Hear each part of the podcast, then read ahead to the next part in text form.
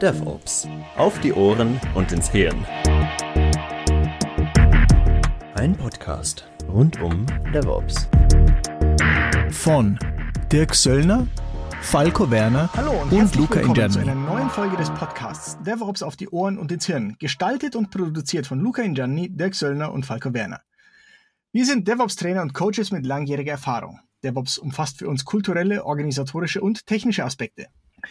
Und letztes Mal haben wir uns mit so viel Spaß mit Peter Lange unterhalten über verschiedenste kulturelle, organisatorische und technische Aspekte von DevOps im Infrastrukturbetrieb, dass wir gesagt haben, wir machen einen zweiten Teil dieses Gesprächs daraus. Und insofern ist auch heute wieder unser Gast Peter Lange. Willkommen zurück, Peter. Hallo, auch willkommen. Vielen Dank für die erneute Einladung. Sehr schön. Nachdem es uns ja etwas unsanft, das Netz uns etwas unsanft aus dem Gespräch de- des ersten Teiles gerissen hat, womit machen wir denn weiter, Peter? Mir ist im Nachgang ist mir aufgefallen, hm, auf deine Frage, wie das denn so abläuft, das war zwar richtig, aber ein bisschen inkomplett. Das würde ich gerne noch ein bisschen ergänzen. Das letzte Mal haben wir davon, habe ich davon gesprochen, dass wir sinnvollerweise einen Sinnstifter finden, wo die unterschiedlichen Teams sozusagen zusammenlaufen, der da auch eine Verantwortung hat und dass es sehr wichtig und wirkungsvoll ist, wenn der die, die Vision für so ein DevOps-Projekt formuliert. Damit ist es natürlich nicht zu Ende. Also zum einen hat man dann natürlich die Herausforderung, einen Wertstrom auszuwählen. Tatsächlich gibt es natürlich Produkte, die sind geeigneter, andere sind weniger geeignet. Das ist wichtig. Dann ist es wichtig, ein Team zusammenzustellen, das man gegebenenfalls auch ergänzen kann. Aber auch da, das, das Produkt, der Wertstrom und das Team müssen einfach sehr gut zusammenpassen. Ja, nachdem man dann den Wertstrom schon mal hat und vielleicht auch ein erstes Mal visualisiert hat, wenn es ihn schon gibt oder wenn es ihn noch nicht gibt, also Soll-Wertstrom, dann geht es natürlich darum, über Architektur zu sprechen, eine Architektur zu definieren oder zu erarbeiten, was natürlich auch ein ganz wichtiger, ganz wichtiger Part ist. Zum einen ermöglicht es allen, mal über den Tellerrand hinwegzuschauen und das Gesamtgebilde zu verstehen und ein gemeinsames Verständnis zu schaffen. Ja, und dann geht es natürlich in Richtung, hm, was wollen wir eigentlich für uns, welche Prinzipien brauchen wir, welche Richtlinien brauchen wir für uns in diesem Projekt und wo müssen wir Dinge vielleicht auch schon anders machen als bisher. Genau, das sind so wichtige, wichtige Anfangsbausteine, mit denen es typischerweise losgeht in einer Startphase von vier bis sechs Wochen. Das wollte ich noch ergänzen. Mhm, Okay, also die, die Startphase ist aus deiner Sicht wirklich erstmal so ein bisschen eine Bestandsaufnahme, ein Klarstellen irgendwie. ist zu schaffen und äh, tatsächlich auch zu schauen, dass das Produkt bzw. der Wertstrom und das Team zusammenpasst. Ne? Dass wir uns dann anschauen, was gibt es eigentlich für Architektur, Bausteine, vielleicht gibt es ja schon was und auch den ganzen Kontext ähm, zu beleuchten. Haben wir regulatorische Anforderungen? Wie schaut eigentlich das Business aus? Welche Akteure gibt es? Eben nicht nur Menschen, vielleicht gibt es ja auch Computer als Akteure, ja, welche APIs brauchen wir nach außen, all dies in einer frühen, in einer frühen Phase zu erarbeiten und auch für alle klar zu machen. Das ist super hilfreich. Und naja, ich plaudere mal so ein bisschen aus dem Nähkästchen. Das Feedback der Teams ist, mein Gott, Peter, ist das trocken. Und es ist zum Teil vielleicht auch schmerzhaft für die Leute. Im Nachgang, manchmal Jahre danach, bekomme ich dann noch zu hören, Mensch, Peter, es war zwar super trocken, ich habe wirklich mit mir kämpfen müssen, aber es ist hilfreich bis heute. Ja, es ist nervt, ne? wenn, man, wenn man nicht endlich ins Machen kommen darf. Jetzt reden, jetzt reden sich alle irgendwie heiß über, über Kubernetes und was es so alles gibt ne? und möchten gerne mal tüfteln. Und dann kommst du und redest über, ich weiß auch nicht, Projektstrukturen oder so. Ja, über Projekt, über Teamstrukturen, über regulatorische Anforderungen. Softwarekomponenten, Hardwarekomponenten, alles, was man so in dem Werkzeugkasten, TOGAF und andere Architekturframeworks halt hat. Das kann bis runter zum äh, Glossar, den wir in der letzten Folge angesprochen haben, gehen, wo man halt sagt, okay, wie sieht denn jetzt wirklich unsere Sicht auf Begriffe wie Deployment oder Server oder was auch immer alles aus? Und das kann natürlich echt trocken sein. Ein bisschen interaktiver wird es, glaube ich, an den Stellen, wenn man dann in Richtung Wertstrom, Wertstromanalyse, ist Wertstrom, wo können wir dann optimieren und so kommt. Und ja, wenn man dann echt in die Umsetzung geht, dann ist natürlich Bewegung drin. Aber ohne das Fundament zu haben, ist es häufig nicht ratsam, gleich in die Umsetzung zu gehen, weil sonst macht man es halt drei oder viermal. Genau. Und das ist halt auch einfach eine, hervorragende Gelegenheit für dieses gemeinsame Verständnis zu schaffen. Ne? Also ich, ich vergleiche das dann gern mit einem Architekten, der Häuser baut. Ne? Es ist natürlich schon gut zu wissen, bauen wir ein Bürohaus oder ein Parkhaus oder ein Einfamilienhaus. Und je früher man das gemeinsam festlegt, desto besser ist dann nachher auch das gemeinsame Verständnis und desto besser kann man auch gemeinsam an dem, an dem Wert arbeiten. Und dann kann man ja iterativ gut vorgehen, ne? Ja, ganz genau. Ja, ich finde, das ist eigentlich ein ganz tolles Bild. So habe ich das noch gar nie gesehen. Aber ne, wenn es kommt nicht darauf an, wie, wie, ne, wo die Steckdosen sind oder sowas. Aber wir müssen uns wenigstens mal drüber im Klaren sein, brauchen wir, brauchen wir einen Kuhstall oder brauchen wir keinen? Wäre zumindest hilfreich, wenn man darüber ein gemeinsames Verständnis hat. Und meine Erfahrung über die, ja, jetzt ja schon Jahrzehnte ist, dass das manchmal in manchen Projekten war das eben nicht klar. Ja, und dann gibt es Konfusion, ja, babylonisches Sprachgewirr und man wundert sich, warum Dinge nicht so funktionieren, wie sie eigentlich funktionieren sollen. Weißt du, was ich glaube, Peter? Ich glaube, es ist sogar genau umgekehrt, sondern es ist der Normalfall, dass diese Verwirrung besteht. Und eigentlich ist es der, die bessere Situation, wenn das den Leuten wenigstens bewusst ist, dass sie auch keine gemeinsame Sprache haben. Viel schlimmer ist es, wenn wenn die Leute denselben Begriff für ganz verschiedene Sachen verwenden, so wie wir es im ersten Teil haben. Was ist denn mit einem Server gemeint? Ist das eine Softwarekomponente oder ist das ein Stück Blech im Keller? Ne? Ja. Beides, beides gleichermaßen legitim, aber wir müssen schon wissen, wovon wir eigentlich reden. Da ist mir auch so, so wahnsinnig in Erinnerung etwas, was ein äh, Freund von mir mal erzählt hat, der, der, was war denn, ein CTO oder sowas von einem, von einem Hosting-Unternehmen und der hat mal seine Teams gebeten, ihm ein Architekturdiagramm zu malen von ne, von dem, was die da so machen. Und kein Team konnte ein vollständiges und korrektes Architekturdiagramm dessen malen, womit sie sich tagtäglich befassen. Keiner von denen. Interessanterweise die, die es am besten hingekriegt haben, waren zufällig die UXler. Die wie? User Experience oder was heißt UX an deiner Stelle? Genau, also das ist, glaube ich, einfach der, das ist, glaube ich, der Normalfall, dass es da ein, ein gewisses Maß an Grundmissverständnis, nenne ich es mal, gibt. Genau, und dann hilft es natürlich, da sind wir wieder bei äh, Sprache finden und Zusammenarbeit und Co., die Leute in ein Boot zu setzen, in einen Raum zu sperren und zu sagen, okay, jetzt macht das mal zusammen.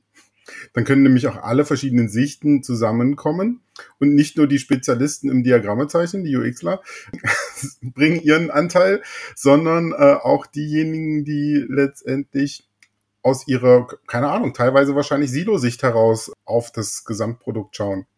ist natürlich spannend. Klar? Absolut. Und ich sag mal, so ein Kontextdiagramm ist natürlich auch extrem hilfreich. Wir haben das letzte Mal davon geredet, dass sich Teams auch verändern, es kommen Leute, neue Leute rein. Da ist natürlich eine Architekturdokumentation, in der mal beschrieben ist, um was geht's hier, was ist der Kern, was ist außerhalb, ähm, was ist der Kontext, aus welchen Bausteinen besteht, besteht das Ganze, extrem hilfreich. Und etwas, was ja typischerweise auch nicht jeden Tag angepasst werden muss und damit auch vom, vom Aufwand her überschaubar ist. Du hast vorhin am Anfang äh, des Podcasts, wie geht es dann so in so einem DevOps-Projekt los, über einen Sinnstifter gesprochen. Was kann ich mir darunter vorstellen? Was ist so ein äh, Sinnstifter? Ja, das Thema äh, Sinnstifter wird immer wieder nachgefragt. Ich sag mal, wenn ich Menschen wenn ich Menschen motivieren, zu einer Veränderung motivieren will, dann ist der Sinn, also der Sinn der Veränderung extrem wichtig. Also das haben auch im Moment wird das auch äh, allen halben kolportiert, ja, wir brauchen, wir brauchen einen Sinn, ja, Purpose. das ist einfach nicht zu unterschätzen. Und wer ist denn der gemeinsame Sinnstifter von Dev und Ops? Ja, irgendwo läuft es ja zusammen. Wenn ich die Gräben nicht größer machen will, dann ist es tatsächlich hilfreich, ich, ich suche den, wo die Dinge zusammenlaufen und lasse den mal die Vision kommunizieren, warum es jetzt hilfreich ist, anders zusammenarbeiten als zuvor. Das ist dann aus Erfahrung jemand, der in der Hierarchie im Unternehmen recht weit oben sitzt, weil Entwicklung häufig aus anderen Budgettöpfen bedient wird und in anderer Verantwortung liegt, als das beim Betrieb der Fall ist. Kannst du das bestätigen oder siehst du das, hast du da andere Erfahrungen gemacht? Oft ist es so, kommt auch auf den Kontext auf an. Manchmal ist es auch ein Gesamtprojektleiter. Ist ja auch möglich. Ja, also wenn es im, im Projektkontext ist, ist es manchmal auch ein Projektleiter. Das ist sehr unterschiedlich. Das kann auch ein Inhaber sein, ja, der jetzt mit dem operativen Geschäft überhaupt nichts zu tun hat. Den gilt es halt zu finden oder jemanden finden, der diese Rolle gut ausfüllen kann. Und was sind so Beispiele für den Sinn einer DevOps-Transformation, DevOps-Projekts? Beispiel, das mir noch einfällt, ähm, konkret war ein, ein Projekt, da ging es um eigentlich um ein Großprojekt, ja, wo klar war, dass die anfallenden Arbeiten auch infrastrukturseitig manuell überhaupt nicht zu stemmen sind. Wir ein hohes Maß an Automatisierung brauchen, eigentlich diese 100% Automatisierung. Genau, und dann ist halt, war halt die Ansage, wir brauchen 100% Automatisierung. Wir haben sehr viele Entwickler, die müssen ad hoc Systeme, ganze Applikationslandschaften bereitgestellt bekommen. Und dafür brauchen wir die Infrastruktur. Und eure Aufgabe ist 100% Automatisierung und im besten Fall schon in einem Vierteljahr. Wie lange hat es gedauert? Deutlich länger. Nach einem Vierteljahr war, war, es so, war es ausreichend gut. Ja, aber ich sag mal, wir, wir reden hier über DevOps. Das ist eine Reise, die hört nie auf. Ja, ich vergleiche das gern mit, mit Automobilherstellern. Wann haben die angefangen mit Toyota Production Systems? Ich glaube Ende der 40er des letzten Jahrhunderts. Und die verbessern heute noch. Nach 70 Jahren sind die immer noch dabei, Dinge besser zu machen. Und so wird es auch dort sein. Aber es ist natürlich wichtig, äh, ja, der wichtigste Schritt auf dem Gipfel ist der erste, nicht der letzte. Ja, die sind sehr weit gekommen. Dort sind wir sehr, sehr weit gekommen und es geht kontinuierlich weiter. Manchmal ist äh, ist, ist das sinnstiftende Moment, wir brauchen mehr Kundenzufriedenheit, wir wollen mehr Qualität. Mhm. Ja, das kann ja auch ein sinnstiftender Moment sein. All die Werte, die man mit DevOps erreichen kann oder will. Aber das, das klingt jetzt irgendwie, muss ich schon mal sagen, nach einem ganz schön dicken Brett. Und ich frage mich, Stolperfallen gibt es mit Sicherheit zuhauf, aber was sind denn so die, die, die gemeinsten oder die verbreitetsten, wenn man sowas tatsächlich ernsthaft anfangen möchte? Ich denke mal, die wichtigste, die haben wir letztes Mal schon angesprochen. Es ist einfach die Manpower nicht da, der Betriebsaufwand. Also das Gemeinste ist eigentlich, dass der Betriebsaufwand so hoch ist, dass ich mich um die Verbesserung von Arbeit nicht kümmern kann. Ja, so dieses berühmte Beispiel von der stumpfen Säge, der keine Zeit hat, weil er Bäume fällen muss. Oder derjenige, der ein Auto an der Tankstelle vorbeischiebt und keine Zeit zum Tanken hat. Das ist, hört sich blöd an, ja, ist aber so. Und der Weg dort raus ist meiner Meinung nach, ja, ich muss natürlich temporär Zeit zur Verfügung stellen und dafür ist es halt hilfreich, auch mit extern zu arbeiten. Oder, so man sie dann bekommt, neue Leute einzustellen.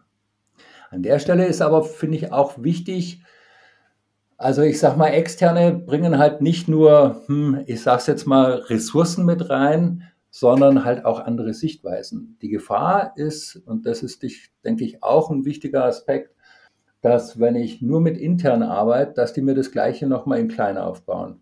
Ja, dass die wirklich, dass die wirklich innovativen Dinge nicht passieren, dass nicht aus dem eigenen Kasten herausgeschaut wird.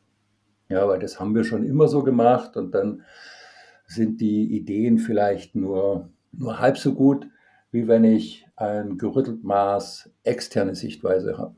Das ist dann vielleicht auch eine Berechtigung für externe Berater oder Coaches. Ja, Also das kann schon kann echt hilfreich sein. Ja, das stimmt. Aus meiner eigenen Sicht als tatsächlich eben externer Berater ist es dann auch einfach häufig so, gar, nicht mal so sehr, dass man eine, eine, eine andere Sicht bringt, sondern vielleicht auch einfach nur mal Mut machen muss und sagen muss, ja, ich habe das anderswo schon gesehen und die haben das gekonnt und ihr könnt das auch. Und dann, dann hat man natürlich auch einen, einen Kristallisationspunkt, äh, wenn ein Externer da ist, dann auch zu sagen, okay, der Externe, ich möchte jetzt mit äh, jemandem aus einem Infrastruktur- oder Applikationsbetrieb sprechen. Ich möchte mit euch über Architektur reden. Wir brauchen auch ein paar Entwickler am Tisch. Und dann vielleicht auch die Karte, naja, das kostet ja sowieso Geld, bin ja jetzt nicht umsonst hier, dann lasst, lasst mal alle, die eh, die eh da Kosten äh, produzieren, mal, mal ruhig mit mir zusammen an einem Tisch sitzen. Gibt's andere Wege, so eine positive, wohlwollende Atmosphäre zu schaffen, damit man auch in Richtung einer erfolgreichen DevOps-Projekt, DevOps-Transformation äh, kommt?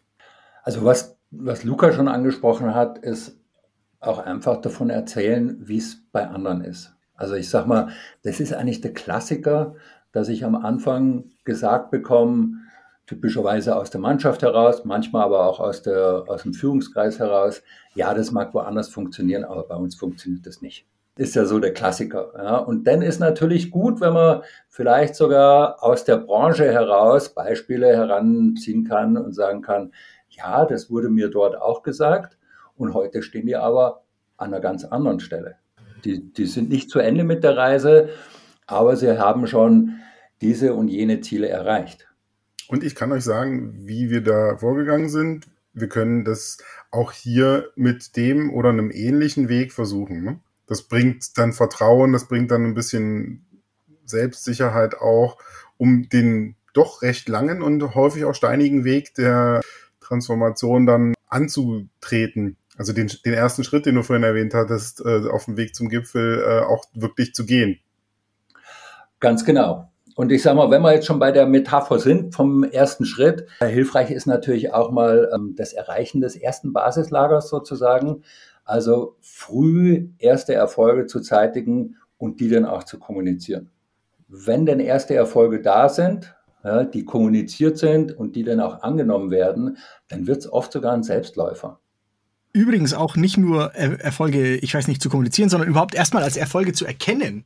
Das ist etwas, was ich ganz häufig habe, wenn es darum geht, zum Beispiel Tests, Auto, Testautomatisierung einzuführen, dann sagen die Leute, oh Mann, wir haben erst einen automatisierten Test. Und dann sage ich, merkt ihr eigentlich, was ihr da geleistet habt? Das war der schwerste Teil.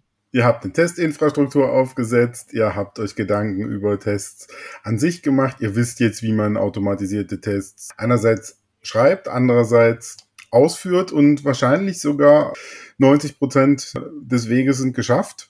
Und die anderen 10% macht dann sowieso nebenbei, nämlich kontinuierlich den Testset aufbauen. Klar kommt irgendwann nochmal so eine Phase, wo vielleicht nochmal ein Refactoring oder so notwendig ist, wo man vielleicht nochmal die Regressionstests oder andere äh, Testsets ein bisschen zusammenstutzt oder ähnliches, aber ja, das ist auf jeden Fall ein extrem wertvoller äh, Punkt. Und ich denke, Basislager 1 auf jeden Fall äh, an der Stelle. Ja, und das ist, denke ich, auch ein, ein ganz wichtiger ein ganz wichtiger Punkt von zum Beispiel einem DevOps-Coach, dass er in Retrospektiven das immer wieder hervorzieht, immer wieder die Leute darauf fokussiert, was sie denn schon alles getan haben. Genau, jetzt gibt es ein Architekturdiagramm. Wir brauchen jetzt einen neuen, der kann sich leichter einarbeiten. Das sind ja alles auch echte Werte ja, und die dort geschaffen werden. Also sogar bevor es in die Umsetzung geht, werden ja Werte geschaffen. Und das, das zu fokussieren und da immer wieder darauf hinzuweisen, ist, glaube ich, auch ein ganz wichtiger Erfolgsfaktor. Ja, wir hatten ja zusammen in einem Projekt gearbeitet und ähm, was mich so ein bisschen überrascht hat, ist, dass häufig in den ersten Retros dieses, wir haben uns zusammengesetzt und ausgetauscht über die Silo-Grenze hinweg und wir haben ein besseres Verständnis geschaffen. Wirklich die, die treibenden Erfolgserlebnisse der, der Teilnehmer waren, wo man sagt, okay, das ist ja jetzt eigentlich nicht wirklich ein Hexenwerk. Also das macht doch mal ein Meeting und ladet mal jemanden aus Dev und Ops zusammen ein, ist häufig wirklich ein guter erster Schritt auf dem Weg zu, wir haben einen gewissen Erfolg erreicht. Man, man wundert sich, aber miteinander reden hilft. Ja, tatsächlich. Ja, also ich sag mal, am Anfang, dann fängt man an, miteinander zu reden und irgendwann arbeitet man sogar zusammen. Ja, das ist halt der erste Schritt. Und aber es ist ja auch schön, dass wir da mh, hm, an der Stelle immer wieder hilfreich sein können, weil es ja offensichtlich im Alltag gar nicht so, weil es im Alltag schon gar nicht so einfach ist, zusammenzufinden. Hm. Okay. Für uns warst du gerade kurz weg, aber äh, nichtsdestotrotz, wir waren gerade bei dem erfolgreichen ersten Schritt. Was sind denn die größten Herausforderungen auf dem, auf dem Weg zum Basislager 1 oder vielleicht, wenn das nicht, wenn das zu kleine sind, die größten Herausforderungen auf dem Weg zum Gipfel? Also was ich als eine große Herausforderung sehe, ist, äh, wir haben ja, wir haben ja oft fragmentierte Organisationen, die sogenannten Silos mit sehr unterschiedlichen Zielvorgaben und die Veränderung ja, der Incentivierung der Ziele. Ja, und das ist eine große Herausforderung, weil da brauche ich eben das Management. Ich brauche das Management bei Ihnen. Das erfordert auch Mut. Ja, das ist einer der großen, der großen Herausforderungen. Und dann die Entwicklung tatsächlich einer gemeinsamen Verantwortung. Für die Beteiligten auch ein großer Schritt, der halt aufgeteilt werden muss in viele kleine. Ja. Und da ist es auch einfach sicherlich hilfreich, das auch mal transparent zu machen. Ja, also mal transparent zu machen, wo liegt Verantwortung, wo werden Entscheidungen getroffen und an welcher Stelle ist es hilfreich, Entscheidungen abzugeben oder gemeinsam zu treffen. Meiner Meinung nach auch ganz wichtige, ganz wichtige Aspekte, denn diese unterschiedlichen Ziele führen natürlich zu diesem Silo-Denken ganz stark. Ja, also mein Storage ist okay, der ist grün, also kümmert mich die Performance der Anwendung nicht. So, um es jetzt mal ganz platt zu sagen. Ja gut, aber wenn man solche Messdaten, Messwerte erhebt, sind die natürlich dann, wie du sagst, silo-bezogen. Hilft es dann, kundenfokussierte Kennzahlen zu erheben. Also Kundenzufriedenheit wäre so ein äh, Thema oder andere, vielleicht auch unternehmensspezifische Richtung, keine Ahnung, Umsatz oder Gewinn oder Marge oder ähnliches? Ja, natürlich. Das ist absolut hilfreich, ist aber gleichzeitig auch so ein Stück weit die Königsdisziplin. Ich denke, da sollte man auf jeden Fall hinkommen. Am Anfang steht, denke ich mal, die, ähm, die silo-übergreifende, die cross-funktionale Sicht auf zum Beispiel messen. Aber mit Gipfeln sollte das natürlich in businessrelevanten Rückmeldungen, Feedbacks letztlich. Weil am Ende, am Ende sind es ja die wenigsten Firmen, Geschäftsfeld darin besteht, Storage zur Verfügung zu stellen, Server zur Verfügung zu stellen. Äh, die allermeisten Organisationen wollen was anderes. Die Versicherung will Versicherung verkaufen, die Bank will Geld verwalten, der, der Maschinenbauer will Teile produzieren. Ja, dann sind wir wieder bei dem, was du, was du einleitend als deine Dev DevOps-Definition genannt hast, ne? diesen, diesen Wertfokus, wie auch immer er sich dann konkret darstellt. Ja, natürlich, da, da muss es hingehen und das ist schon auch, weil ihr das vorher gefragt habt, ist schon auch etwas, was nicht von heute passiert, diese, diese Fokussierung der Leute auf den eigentlichen Wert fürs Unternehmen. Ja, da kommen viele Ideen und wenn du dann fragst, so, okay, inwiefern trägt es zu einem Mehrwert bei? Das muss ja nicht immer direkt ins Business gehen. Ja? Wenn, manchmal ist es auch ein Mehrwert, wenn ich äh, regulatorische Anforderungen erfüllen kann. Ja, das, das kann durchaus auch ein Mehrwert sein. Aber diese Fokussierung auf Mehrwert, das ist etwas, was nicht von heute auf morgen geht und sicherlich einer der schwierigeren äh, Komponenten Tätigkeiten hm. ist. Und gleichzeitig einer der wirkungsvollsten. Vielleicht wollen wir ein bisschen die Richtung ändern des Gespräches, denn jetzt, jetzt haben wir uns sehr viel auf der auf der kulturellen Ebene auf oder auf ich nenne es mal pur kulturellen Ebene aufgehalten. Solche Themen wie Wertfokus beispielsweise, wie äh, wertschöpfende Kommunikation miteinander und so. Und wir nennen sie auch DevOps im Infrastrukturbetrieb. Das ist die, die Überschrift über, diesen, über diese Folge. Aber trotzdem frage ich mich, wie kommen da jetzt eigentlich neue Technologien, all das, was, was auch viele Leute unter DevOps verstehen, in diesem Thema vor? Was, was ist denn mit, mit Kubernetes, sagen wir mal, oder mit Docker oder mit, mit Cloud und, und, und all diesen Dingen? Wie hängt das denn damit zusammen? Das sind natürlich viele der Dinge, die du angesprochen hast, sind, können hilfreiche Bausteine sein. Ob sie es denn tatsächlich sind, liegt natürlich, liegt natürlich mal wieder am Kontext. Also ich sag mal sowas wie Containerisierung, ja. Ich weiß noch, wie das damals mit äh, losging mit der Hardware-Virtualisierung. Ja? Also früher die Emul Emulation vom Betriebssystem, wirklich Wine etc. Das war ja wirklich schmerzhaft. Dann kam auf einmal VMware ums Eck und hat gesagt, wir machen alles anders und wir virtualisieren die Hardware.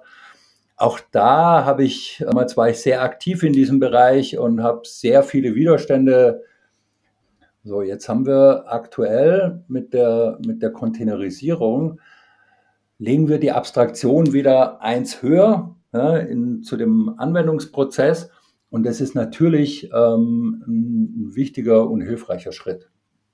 Ja, denn ich sage mal, ein Großteil, ein großer, nicht zu unterschätzender Teil der Betriebsaufwände liegt einfach darin, Betriebssysteme zu managen, ja, zu patchen, Sicherheitspatches etc leider Gottes auch viel Produktionssysteme anzupassen ja, und dann zu hoffen, dass es danach so gut funktioniert wie zuvor. Also insofern, ja, diese Technologien sind hilfreich, aber nicht jede Technologie passt in jeden Kontext. Und Technologie allein schafft halt keine Fähigkeiten. Ja, ich brauche die Prozesse dazu, ich brauche die Menschen dazu mit den entsprechenden Skills wenn die Technologie allein hilft halt nicht. Also ich kenne Situationen, da wurden Containerplattformen aufgebaut und die wurden halt einfach nicht angenommen. Ja, und dann, also der Mehrwert war faktisch null. Ja, Im Gegenteil, es wurde, wurde Geld ausgegeben ja, und äh, das war pure Verschwendung. Ja, und da sind wir wieder bei dem, bei dem Teil, hm, wer ist eigentlich der Kunde? Ja, und dann können solche Technologien natürlich total hilfreich sein. An der Stelle, wir, wir haben September 2022, wir haben ein Energiethema. Ja, natürlich sind mit solchen Technologien auch solche Herausforderungen vielleicht besser zu stemmen. Natürlich, ähm, wenn, ich, wenn ich Anwendungsinstanzen, die ich aktuell nicht brauche, problemlos runterfahren kann und problemlos wieder hochfahren kann, dann kann ich natürlich auch unglaublich viel Energie sparen. Also man glaubt ja nicht, wie viel im Rechenzentrum im Kreis rumdreht und Strom in heiße Luft verwandelt, ohne dass es benutzt wird. Ja, also da sehr viel Potenzial mit dem Hinweis, die Technologie allein macht es nicht. Und ob eine Ressource bei mir im Rechenzentrum eidelt oder beim, beim Cloud-Betreiber, spielt an der Stelle natürlich auch keine Rolle. Ja, das stimmt. Ja, ich, ähm, ich verwende da immer ganz gerne so ein Bild, so wie, wie wenn ich was anpflanze oder sowas. Es geht mir nicht ums Substrat, es geht mir nicht um die Erde, aber es ist halt nun mal notwendig, dass die Tomaten wachsen können. Und ich glaube, so ähnlich ist das auch mit, mit all diesen Plattformdingen, nicht wahr? Die sind nicht hinreichend, aber durchaus notwendig, damit ich die Früchte ernten kann, um die es mir eigentlich geht. Absolut. Absolut. Ähm, mir fallen da andere Dinge ein, die vielleicht noch notwendiger oder früher notwendig sind, wie zum Beispiel ein gemeinsames, gemeinsames Git. so, da, da gäbe es schon oder eine gemeinsame Wissensplattform. Da gäbe es schon Dinge, die mir noch vorher einfallen ja, und die ich für mindestens so, so wichtig empfinde. Aber du hast natürlich recht, diese Plattformen sind äußerst hilfreich und in vielen Kontexten auch das Mittel der Wahl. Ich sage mal, Cloud wird da oft insbesondere von den Anbietern als Allheilmittel dargestellt.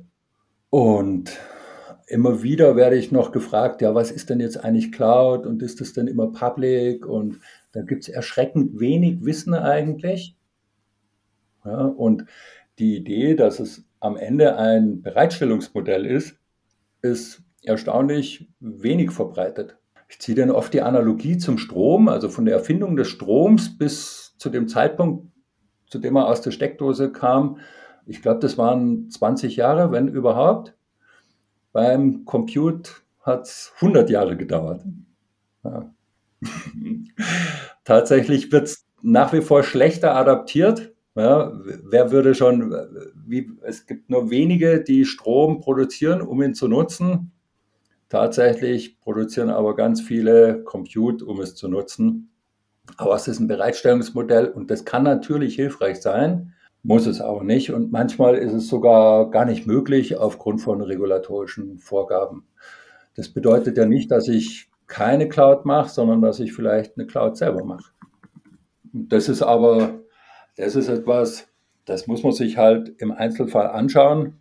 Aber es sind super hilfreiche, super hilfreiche Technologien oder im Fall der Cloud-Bereitstellungsmodelle für solche Herausforderungen, wie wir sie im DevOps-Umfeld erleben. Mhm. Dann ist das jetzt vielleicht ein guter Zeitpunkt, um auch mal ein bisschen aus der Vergangenheit oder der Gegenwart sich zu lösen und mal ein bisschen in Richtung Zukunft zu denken. Wenn du jetzt mal so extrapolierst, die, die Reise, die du und deine Kunden gemacht haben über die vergangenen Jahre und Jahrzehnte, was denkst du denn, wohin diese Reise weiterhin gehen wird und wo siehst du denn die aktuell größten Herausforderungen oder die spannendsten Spielfelder? Also ich glaube, die Reise geht äh, gerade im Bereich der Infrastruktur ja, des Betriebs noch sehr viel mehr in Richtung, in Richtung Plattform und Produktdenken. Ja, also die Zeiten, in denen IT produziert wird, wie in einer Manufaktur, ich glaube, die werden immer schwieriger. Es wird mehr und mehr ein Plattformdenken geben. Personen werden sich auch umorientieren, also nicht nur vom vom rein Denken, sondern auch von den Skills. Die, die Rechenzentren sind eher API-driven. Es wird immer weniger mit der Maus am Arm umgesetzt. Genau, das ist einer der Dinge, die ich sehe. Die, die Art und Weise der Zusammenarbeit, die wir heute teilweise schon sehen zwischen Entwicklern und Anwendungsbetrieb, das wird auch mehr und mehr nach unten wandern in Richtung, in Richtung Infrastruktur. Die Methoden, mit der wir arbeiten, die Werkzeuge, mit denen gearbeitet wird, das wird sich meiner Meinung nach mehr und mehr angleichen.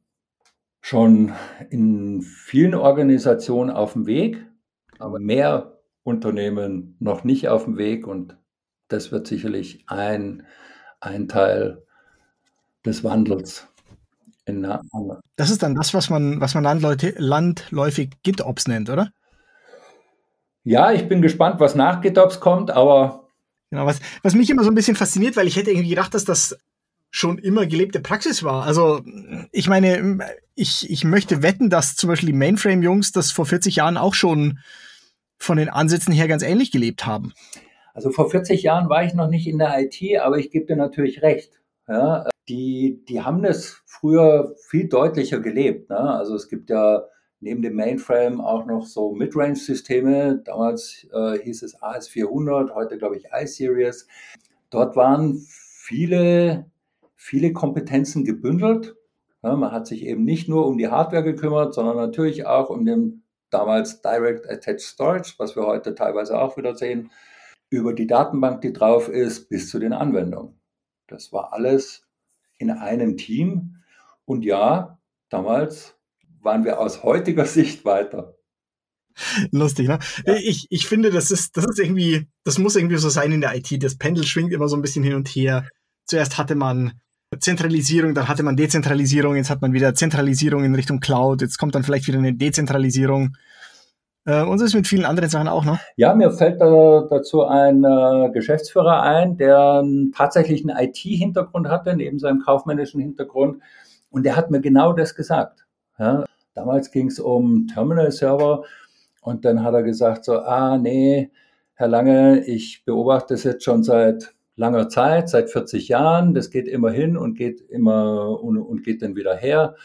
Und diesmal setze ich einen Zyklus aus kann man ihm eigentlich nur gratulieren zu dieser, zu dieser Einsicht. Wobei, wobei, was ich ganz klar sehe, ist, dass DevOps und DevOps Vorgehen meiner Meinung nach die IT, das IT-Produktionsmodell der Zukunft darstellen. Davon bin ich fest überzeugt.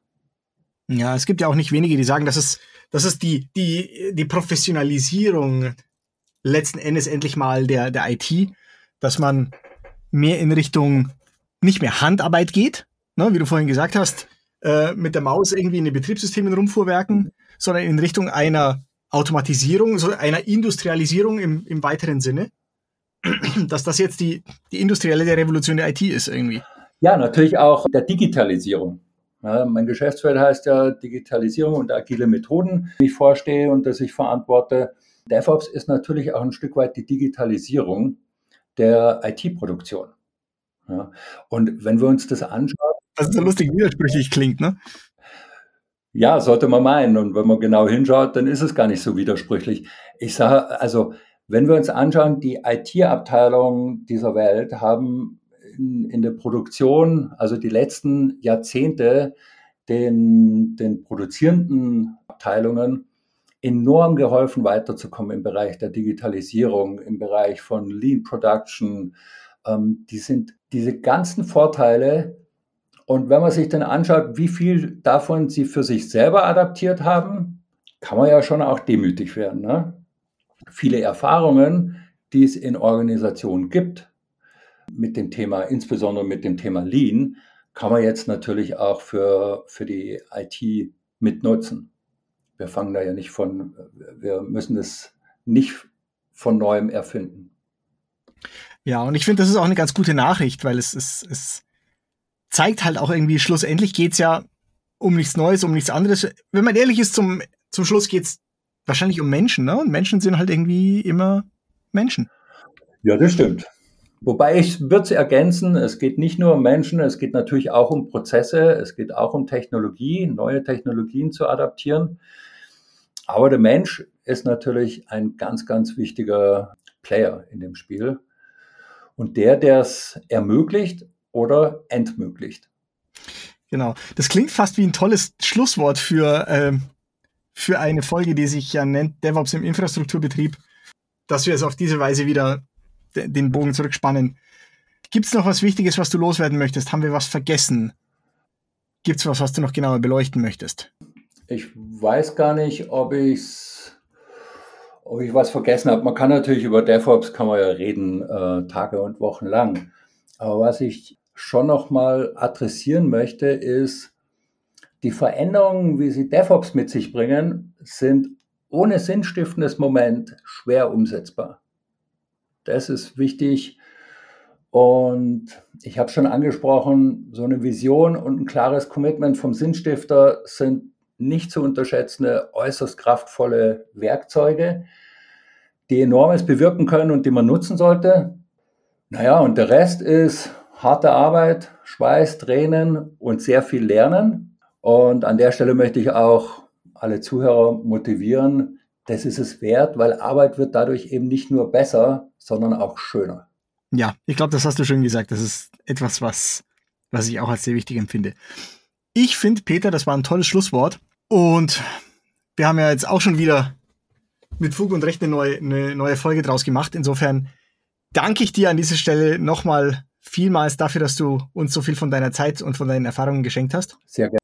Falls Leute noch Fragen haben, dann können sie mit Sicherheit äh, einen Blick in die Show Notes werfen und werden dort Wege finden, um mit dir in Verbindung zu treten, um mit der Profi AG in Verbindung zu treten. Buch, das du erwähnt hast, das packen wir natürlich auch in die Show Notes rein. Und alles, was uns jetzt vielleicht auch im Nachgang noch einfällt an Dingen, die wir als wichtig erachten für euch, liebe Hörerinnen und Hörer. Auch im Namen von Falco, der jetzt irgendwie schon weghechten möchte, musste, möchte ich mich also nochmal ganz herzlich bei dir bedanken, Peter.